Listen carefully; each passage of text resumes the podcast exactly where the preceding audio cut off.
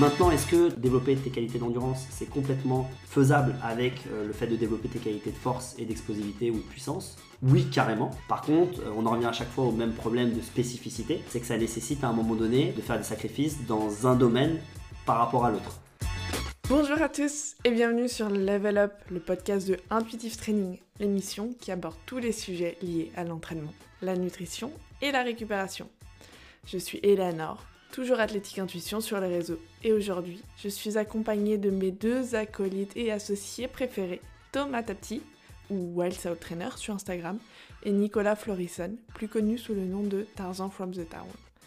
On est absolument ravis de vous accueillir pour ce nouvel épisode, on espère qu'il vous plaira. N'hésitez pas à nous poser toutes vos questions ou à nous soumettre des idées de sujets sur Instagram, intuitivetraining.fr. On sera vraiment ravis de pouvoir les traiter dans les prochaines semaines du podcast. Sans plus attendre, je vous laisse avec la conversation du jour. Bonne écoute Bon, Allez, vas-y. salut les gars, comment ça va? Bah ça va très très bien, on a mangé du Florent, on est tout excité. Bon, de quoi on parle aujourd'hui? De quoi on parle? Attends, je prends mes notes. De quoi on parle? Euh, L'endurance, il me semble qu'il y a l'endurance. Oui, complètement. Le sujet d'aujourd'hui, c'est comment amener des objectifs d'endurance dans nos entraînements en salle. J'ai Parce un que- après, mais je vais passer dans la chambre, mais vous m'entendrez pas Bah là on a déjà commencé là. ah, celle-ci elle est belle. Alors, c'était Céline. Euh, Intervention Ça celle-ci elle est belle. crache pas dans le micro. Prise 2, acte 9. Non, tant pis, on est... nous, on est des gens qui sont spontanés. Du coup, on va laisser. du coup, euh, ton call, pas de soucis, Tira. Ça part en cacahuète. Comment amener des objectifs d'endurance dans nos entraînements en salle? Parce que, parce que ouais, parce que nous, on est des athlètes euh, polyvalents, euh, avec des gros objectifs de liberté physique et qu'on a beau euh, genre soulever des, des grosses charges euh, à la salle, faire des gros deadlifts, des gros squats, du gros bench, euh, ben, on, aime bien aussi avoir des objectifs d'endurance. Et c'est comment, comment à l'entraînement on peut réussir à mixer ça. Voilà, genre je, je- je- suis plutôt un athlète de force en salle et, et demain je me, je me chauffe et je me dis putain Tom, Nico, euh, je veux me faire un semi, je veux me faire un marathon. euh, comment je fais en fait pour intégrer, euh, pour intégrer ça à mes entraînements? Comment je fais pour, garder un, équi- un équilibre, pour pas perdre tous mes acquis d'un côté? Voilà. Déjà, est-il vraiment possible de faire cohabiter nos objectifs et nos trainings en salle avec de la charge, avec des échéances un peu plus euh, d'endurance. Mhm. Alors avant- de rentrer dans le côté très euh, spécifique de l'entraînement, Est-ce que c'est peut se possible passer déjà Alors oui, oui, c'est bien sûr, c'est des choses qui sont, euh, qui sont faisables, d'accord? Mais euh, au- avant de rentrer dans le côté euh, spé, c'est vrai que euh, pourquoi on a voulu se faire ce, ce podcast aussi, c'est parce qu'aujourd'hui, c'est un monde qui commence à se dévoiler, où on voit de plus en plus de personnes euh, qui, se, qui révèlent, qui- enfin, qui, qui euh, relèvent des défis, pardon, et euh, de plus en plus de courses sont aussi accessibles à tous, Mm. chose qui n'existait pas avant. Donc, euh, et c'est vrai qu'au fur et à mesure, plus en plus de gens commencent à vouloir travailler euh, en salle ou à l'extérieur euh, ce type d'entraînement pour ensuite pouvoir faire leur premier 10 km, leur premier trail, leur premier triathlon, Ouais, ou vous, avez ainsi de pas mal, suite. vous avez pas mal d'athlètes hein, chez Intuitif qui, euh, qui arrivent, qui s'entraînent en salle et qui vous disent bah là je... on a Anouk qui, euh, Ouais, qui a fait l'Aerox, bah, l'Aerox, ça, ça- c'est en train d'exploser. euh, t'as beaucoup de est trail, qui est très fitness, elle a fait un trail euh, T'as- t'as les- elle a fait un après. trail, euh, on a pas mal de personnes, euh, effectivement moi j'ai euh, avec la montée du triathlon, bah, toi tu le sais très bien parce que Ouais, tu ouais, suis ouais. quand même pas mal de personnes et tu as beaucoup travaillé dans ce, dans ce milieu-là. Euh, et effectivement cette démocratisation euh, des courses mais qui ont une visée d'endurance. Ouais. Alors les raisons principales je pense que c'est parce que euh, en, en vrai c'est des objectifs. Alors en vrai le fait de développer l'endurance euh, ça peut se faire un petit peu plus rapidement que de développer euh, ta force max ou de développer ton explosivité. Donc c'est des types de, de courses ou de disciplines ou de défis ou de challenges qui sont un peu plus euh, abordables. Et en termes de matériel et d'équipement, bah, ça ne nécessite pas grand-chose. Donc effectivement, bah, si ça nécessite pas grand-chose, pour répondre à ta question, avec le peu de matériel qu'il y a dans les salles, tu peux totalement utiliser le matériel qu'il y a dans les salles pour développer ton endurance. Maintenant, est-ce que ton endurance, elle est complètement, ou euh, développer tes qualités d'endurance, c'est complètement euh, faisable avec euh, le fait de développer tes qualités de force et d'explosivité ou de puissance? Oui, carrément. Par contre, on en revient à chaque fois au même problème de spécificité, c'est que ça nécessite à un moment donné de faire des sacrifices, c'est-à-dire de faire des sacrifices dans un domaine par rapport à l'autre.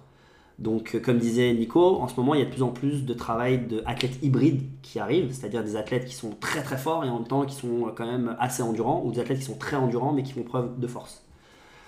Pour ça, il faut juste être conscient que euh, ton background, c'est-à-dire ce que tu as fait avant, va beaucoup dépendre de ta capacité à pouvoir être polyvalent dans ces deux disciplines, c'est-à-dire la discipline vraiment endurance et la discipline force-explosivité. Je vous l'ai dit tout à l'heure, la force et l'explosivité nécessitent beaucoup plus de temps à développer et d'investissement à développer que l'endurance. Euh, l'endurance, elle, par contre, pour pouvoir la développer, il faut faire beaucoup de volume. Donc du coup, il faut avoir cette conscience-là, c'est qu'à un moment donné, je peux pas m'entraîner 100% exactement comme un athlète de force et en même temps m'entraîner 100% comme un athlète d'endurance. Je vais devoir euh, fusionner un petit peu euh, ces deux types d'activités en adaptant les volumes de l'un et de l'autre pour pouvoir optimiser mon résultat. Et j'imagine aussi que, genre, ça dépend de, de- de la taille de l'échéance, quoi. Genre, si tu prépares un Ironman, c'est pas la même que si Bien sûr. euh, tu prépares un semi, quoi. Enfin, le, le- le- le split sera pas, sera pas le même, les demandes en- d'entraînement spécifiques ne seront pas les mêmes. Euh, L'équilibre et du coup, les sacrifices ne seront pas aussi les mêmes. Sacrifice de temps sur les entraînements passés, bien sûr. voilà, bien et, sûr. et au sacrifice sur euh, tes, tes acquis. sur les acquis, bien sûr, bien en, sûr. En, en force, en- enfin sur, les, sur entre guillemets les deux univers. Bien sûr, dans, dans l'autre, disciplines. dans l'autre côté, tu auras forcément un peu, un peu de régression, ou au moins sûr de la stagnation, parce qu'il y a un moment, il va falloir euh, bah, switcher, passer sur des entraînements beaucoup, beaucoup plus spécifiques. Mais le point sur lequel je veux revenir, c'est que euh, tu parlais d'Ironman tout de suite. euh, il faut savoir, c'est pas parce que tu es bon en, en force ou, euh, ou que tu as, un sacré niveau euh, sur le lever de charge qu'il faut s'envoyer tout de suite une grosse compète. Euh, faut revoir, remettre les choses aussi à leur place et commencer avec euh, des courses ou des, des compètes d'endurance qui sont relativement basses et puis petit à petit augmenter cette difficulté pour pouvoir être de plus, plus performant et puis on en discutait la dernière fois, ça veut dire que tu, tu vas aussi apprendre à te connaître au fur et à mesure les courses que tu vas faire. Tu vois? Ça, c'est super important aussi de se, de se rendre compte un petit peu de son niveau et euh, pas avoir peur de, de redescendre, de repartir sur des runs qui sont très bas, à faible, faible intensité, puis petit à petit, re-augmenter un petit peu le volume. Ouais. Et pas attaquer, euh, je sais pas, euh, si t'es en muscu, t'es un musculeux et que puis d'un seul coup, euh, t'es chaud pour faire un, un, un semi-marathon, euh, t'envoies pas tes 4 séances de run d'un coup. Vas-y progressivement, envoie-toi une demi-heure, puis une heure, puis une heure et demie, et, progressivement tu augmentes ton volume. Même si tu as l'impression d'avoir le renfort qu'il faut, tu as, une base, tu as des fondations au niveau structurel, c'est peut-être même mieux que quelqu'un qui euh, se lance au run mais qui n'a pas cette musculature-là. Mais en vrai, il y a de la- du renfort spécifique. Et comme a dit euh, Nico, le volume, il faut qu'il s'acquiert parce qu'il faut du Progressivement. Progressivement. Progressivement. Même si physiquement tu as les bases. Et puis il y a, il y, a, il y a aussi un espèce de biais, c'est que quand tu as atteint un certain niveau dans une discipline, euh, donc tu es, qualifié d'athlète par exemple avancé dans une discipline, le switch psychologiquement, genre tu fais. Genre tu te positionnes souvent par exemple sur des. Des, des distances un petit peu avancées aussi. Enfin, on voit beaucoup Bien des sûr. switches d'athlètes Ouais, ouais, d'athlètes très hardcore, par Ouais. exemple, euh, en crossfit. Le- la première échéance qui va se mettre, ça va être un, un alpha Ironman. Gars, va faire un 10K avant. Ouais. Non, mais c'est Et vrai ça veut que- pas dire que tu n'es pas capable de le faire. Ça veut dire faut, faut, faut revenir un petit peu aux dominantes, mais, mais comme tu dis, Il c'est-à-dire faut que accepter aussi le, un peu le process. il faut accepter la spécificité de la discipline Ouais. et malgré le background que tu as, ce que ça nécessite en termes de construction. Et tout à l'heure, on disait, Ouais, construction, euh, c'est exactement ça. on disait qu'est-ce que ça demande finalement de, de, euh, de développer ton endurance? Bah, Ça dépend de deux points. Où est-ce que j'en suis par rapport à mon expérience dans l'endurance? C'est quoi mon niveau d'expérience dans l'endurance? Et c'est quoi la course que je vise? C'est-à-dire que ces deux choses-là, il faut toujours les mettre en relation pour pouvoir déterminer comment on va y arriver progressivement. Ça, c'est une première chose. Une deuxième chose aussi, Tu prends presque pas en compte ton autre côté de sport. Non, non, tu prends pas Tu en compte ton autorité. Vraiment, je t'ai dit, c'est ton Dans expérience dans l'endurance. Et si tu as eu l'expérience avant même d'avoir fait ton travail de force ou de renfort et tout, ça joue aussi un peu parce que ton corps il, il se rappelle de ça. Tu vois, Je- j'en parlais l'exemple de toi où toi tu as fait l'inverse, c'est-à-dire tu as fait beaucoup de run, beaucoup de courses. Ensuite, tu as switché sur vraiment quelque chose de plus fort, de plus explosif, euh, de plus euh, en termes de, de renforcement musculaire. Et euh, derrière, euh, tu t'es remis un petit peu à faire un truc un peu hybride ou un peu Ouais, moitié. ouais. Il faut pas oublier la dominante de la définition de l'endurance. L'endurance, c'est d'être capable de maintenir une intensité donnée dans un temps donné sans perdre d'efficacité.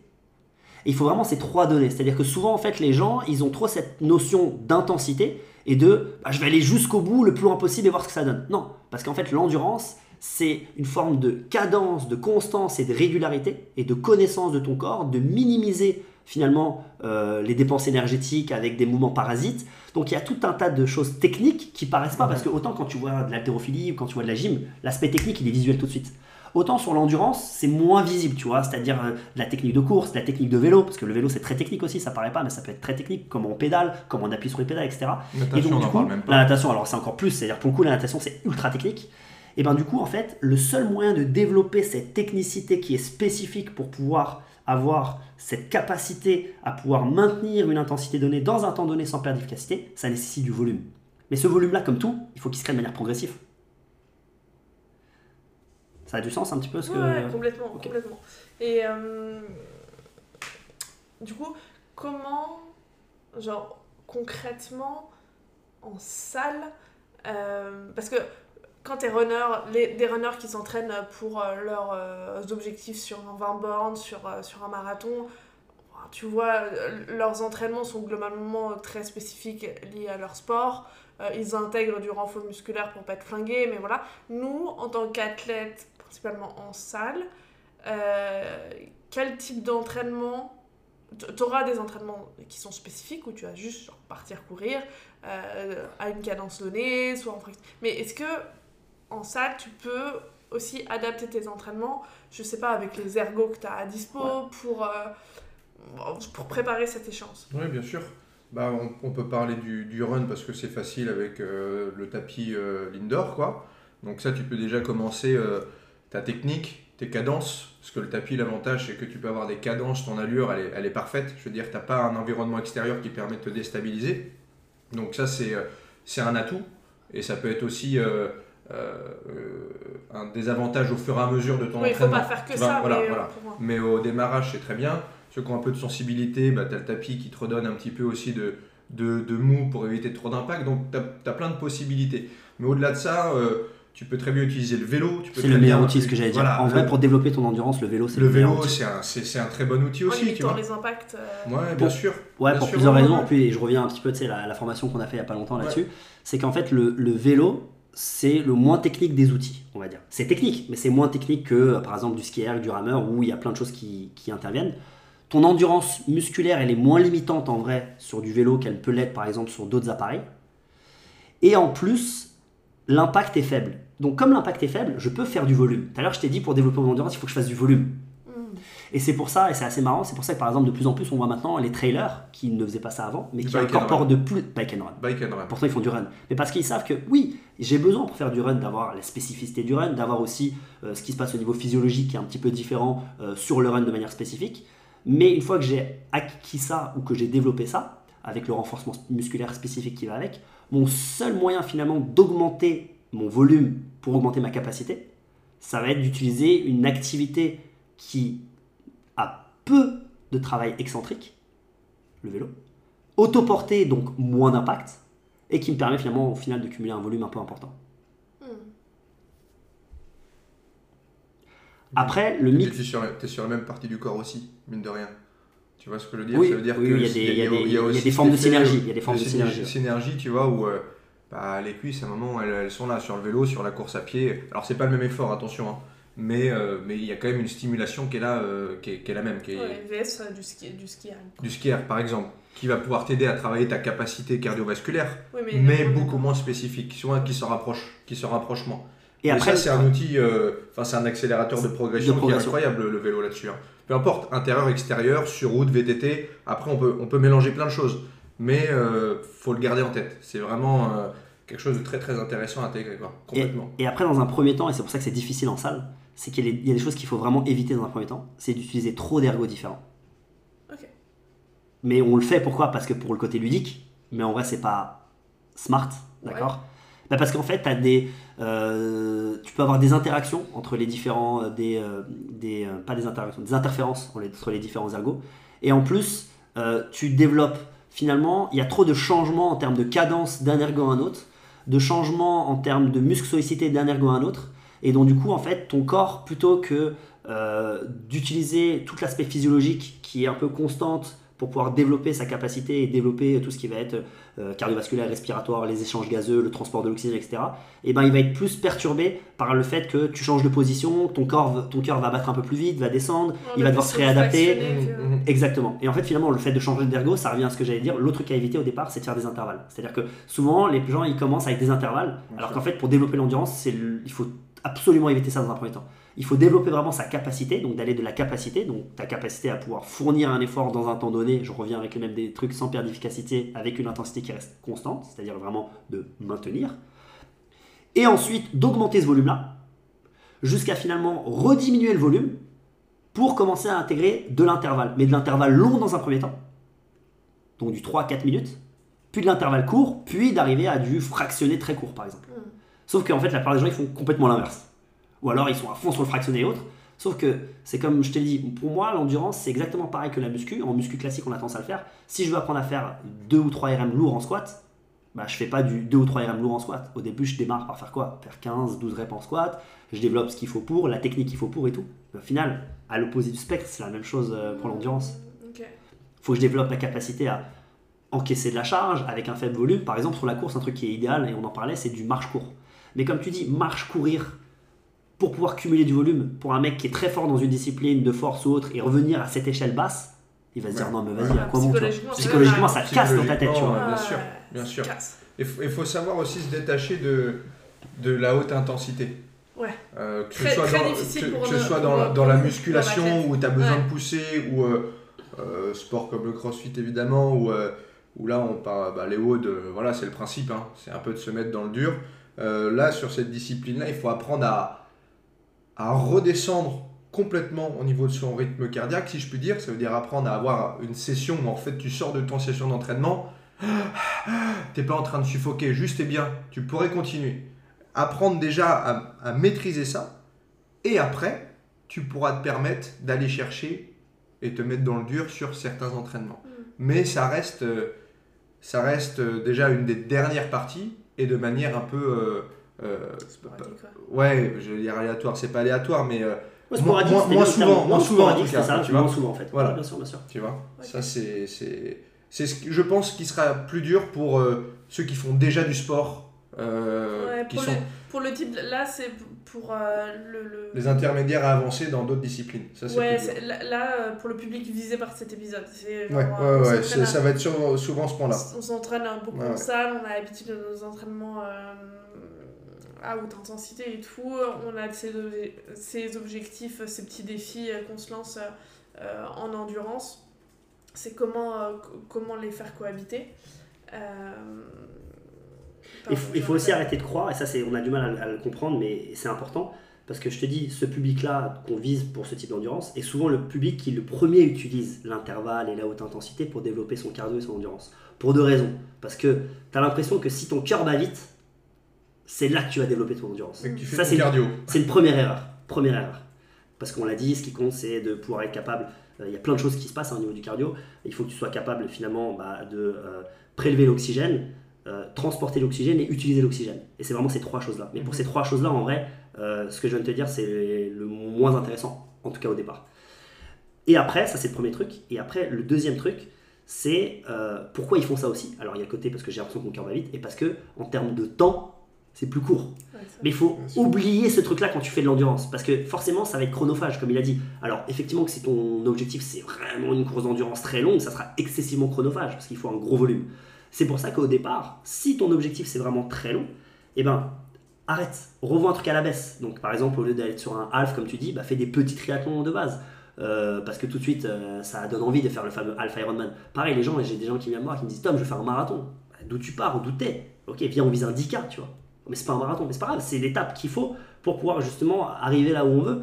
Parce que euh, si aujourd'hui je te mets le volume nécessaire pour faire un marathon un peu du jour au lendemain, pouf, Ça passe ou ça casse. Tu vois. Et, et- et là, j'en profite pour rebondir sur le fait que le fait d'avoir ces différentes courses avant ton étape finale, d'une, ça permet de te connaître, et deux, et deux ça permet de, de réajuster les entraînements en fonction de l'année. Tu vois, ça veut dire que tu fais ton 10K, tu vas avoir un temps, on va avoir un temps donné, on va pouvoir reprendre cette, euh, ce, ce chrono, tu vois, cette, euh, cette unité mesurable, et ensuite réadapter l'entraînement au fur et à- par rapport à ce 10K, puis aller le semi, et ainsi de suite. Donc c'est con- c'est mieux construire ton entraînement pour ensuite arriver à ton, à ton étape finale. Comme tes semaines de test euh, à l'entraînement. euh, Ouais, exactement. Et te, et te mettre. euh, Ouais. à et te mettre en situation Réajuster, réelle. Toi, t'as déjà couru. C'est pas pareil que courir sur son tapis de course et de courir euh, ou de faire son vélo que d'être dans un peloton avec quelqu'un et devoir dépasser, ralentir et de te mettre en situation de course. Tu vois, c'est pas pareil. Donc il faut se mettre dans cette situation-là. Mais finalement, pour en revenir à la salle, la plupart des gens qui veulent développer leur endurance de manière générale euh, dans une salle de remise en forme peuvent utiliser les différents outils. Pas les utiliser tous en même temps. Plutôt utiliser un outil un jour, un autre outil l'autre jour, etc. au départ. Euh, utiliser de manière plutôt, on va dire, euh, en termes de capacité, sur du moyen ou du long, puis d'aller chercher des intervalles longs et moyens, puis d'aller chercher peut-être du fractionné par la suite. Et ensuite, bah, si jamais vous avez besoin de faire ça en mode course comme trail comme on avait dit, ou vélo, par exemple gravel comme moi j'ai fait, il faut que vous transfériez ça à la discipline extérieure, parce que sinon c'est pas pareil, t'as beau être sur ta machine. Mais si en vrai c'est que pour votre kiff d'endurance ou même sans course précise, on peut carrément rester dans l'optique d'une salle de remise en forme. Et euh, quel est l'impact euh, Parce que ce qui est très central quand euh, c'est pas ta discipline, quand as ce type d'objectif mais que c'est pas ta discipline principale, c'est l'inquiétude par rapport à l'impact sur ta discipline principale, sur tes acquis euh, en, en- en termes de force, en termes aussi euh, de volume musculaire. Là, on, on- on parle d'esthétisme Mhm. potentiellement. Euh, Est-ce qu'on peut euh, limiter l'impact, que ce soit en termes de progression, enfin en termes de force, en termes de, de- de volume musculaire ou pas? Oui, oui, tu peux, tu peux avoir un impact là-dessus. Enfin, Tu peux a- limiter l'impact. Tu ouais. peux limiter Il y a un impact, mais l'impact tu peux largement limiter. Tu, tu peux le limiter. Après, j'imagine, peu importe genre, la taille de, de l'échéance, tu vois, encore une fois, un, un, un, Ah, euh, ça, un ça, Alpha c'est- Ironman, c'est pas la même qu'un qu'un semi. Bien sûr, Mais, bien euh, sûr. Ça déjà, ça va être l'élément principal. Euh, mais euh, au-delà de ça, il y a euh, sur une prépa, tu n'es pas obligé de rentrer sur quelque chose de spécifique tout de suite. Tu peux rester sur quelque chose d'assez euh, euh, global et général, on va dire, sur, sur tes premières semaines et tes premiers mois. Euh, prenons, euh, je sais pas, euh, deux exemples. Un, mec qui veut pas perdre son haut du corps. D'accord? Il a travaillé dur, ça fait deux ans qu'il va avoir une bonne shape, il y a des abdos, des pecs, du dos. Et là, le problème, c'est que son défi, c'est de pouvoir courir. Donc on sait que courir à outrance fait perdre un petit peu de ta masse musculaire. On va prendre un deuxième exemple. Une nana, ça fait un an qu'elle travaille son fessier, elle commence à avoir un fessier bien galbé, et puis là, euh, elle a un défi de courir. On sait que le fait de courir régulièrement, on perd un petit peu des fesses. Tu vois, c'est des exemples assez courants. Ça, au départ, c'est deux- des profils types. On va pouvoir essayer de garder ça en gardant de séances spécifiques. Fessier pour la nana, c'est grossier, mais c'est un peu ça. hein. Et euh, séance pec et dos pour le, pour le mec. Donc ça, tu vas pouvoir le garder sur les premières parties de ta programmation. Pour au fur et à mesure où l'échéance arrive, il y a un moment, si tu décides quand même de relever ce défi, il va falloir doucement rééquilibrer un petit peu ta programmation et faire en sorte bah, d'enlever ces séances euh, du passé, si je puis dire, haut du corps et fessier, et te mettre petit à petit sur des séances un petit peu plus spécifiques. Et c'est à ce moment-là où effectivement tu vas avoir une petite stagnation ou régression au niveau de tes premiers objectifs que tu avais. Mm. Tu vois? Mais ça limite. Ça T'es pas, obligé sur un an de tout enlever, te mettre couronne. Et euh, tu vois, il y, a- y a ça aussi. Tu, tu peux. euh, comment. euh, équilibrer voilà, euh, un petit peu ton, ton année de programmation, si c'est sur année ou sur six mois, tu vois, c'est un peu, un peu la même chose. L'idée, c'est d'avoir dans un premier temps le niveau de stimulation minimum pour te permettre de progresser dans l'endurance. Mais pas le niveau de stimulation qui peut t'apporter euh, des sacrifices à faire de l'autre côté, donc la Mm. partie spécifique que tu m'as dit. Donc au départ, tu commences avec ça.